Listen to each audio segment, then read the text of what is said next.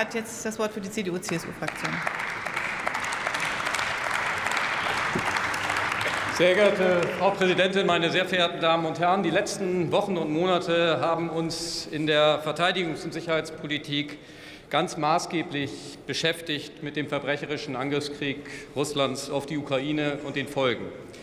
Wir haben gemeinsam in der Mitte dieses Parlaments dazu wichtige Entscheidungen getroffen zur Finanzierung und besseren Ausstattung unserer Bundeswehr.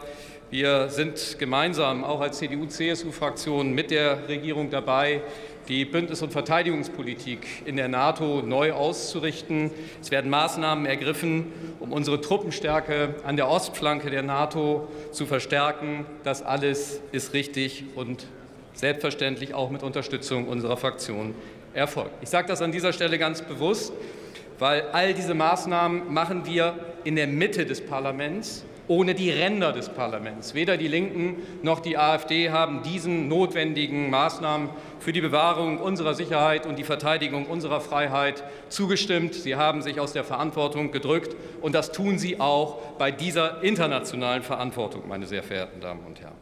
Wir dürfen nicht aus den Augen verlieren, dass neben der notwendigen Verteidigung unseres Landes an den Außengrenzen der NATO selbstverständlich unsere Frieden und unsere Freiheit auch bedroht sind in anderen Regionen dieser Welt, natürlich unverändert auch durch den Islamischen Staat. Ja, es mag sein, dass die kriegerische Auseinandersetzung die verfestigten Strukturen des Islamischen Staats überwunden sind. Aber nach UN-Berichten halten sich noch immer 10.000 IS-Kämpfer im Irak und in Syrien auf.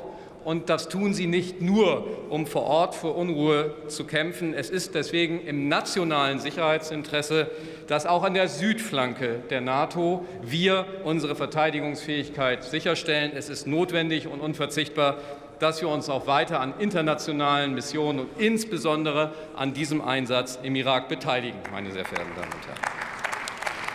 Wir als CDU-CSU-Fraktion stimmen deswegen der Fortsetzung dieses Mandates trotz der in den Vorreden geäußerten rechtlichen und inhaltlichen äh, Bedenken zu, weil wir sie in der Sache für richtig halten. Lassen Sie mich an dieser Stelle aber noch einmal auch an die Adresse der SPD sagen, die sich jetzt ja nun rühmt, dieser Einsatz sei das erste Mal evaluiert worden.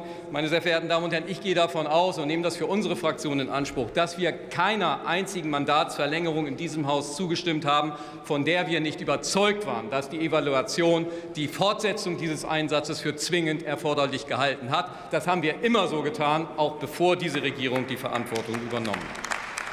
Und Lassen Sie mich ein letztes Wort an die Flügel dieses Parlaments richten, die ja sehr bemüht waren, eine inhaltliche Begründung für die Ablehnung der Zus oder für die Fortsetzung dieses Mandats zu finden. Die Wahrheit ist doch, meine sehr verehrten Damen und Herren von den Linken, in ihrer Programmatik sind Sie grundsätzlich gegen Auslandseinsätze der Bundeswehr und deswegen sind Sie gegen diesen Einsatz und all Ihre Bemühungen, irgendwelche Begründungen dazu, für, dazu zu finden, sind fadenscheinig und nicht glaubwürdig, meine sehr verehrten Damen und Herren.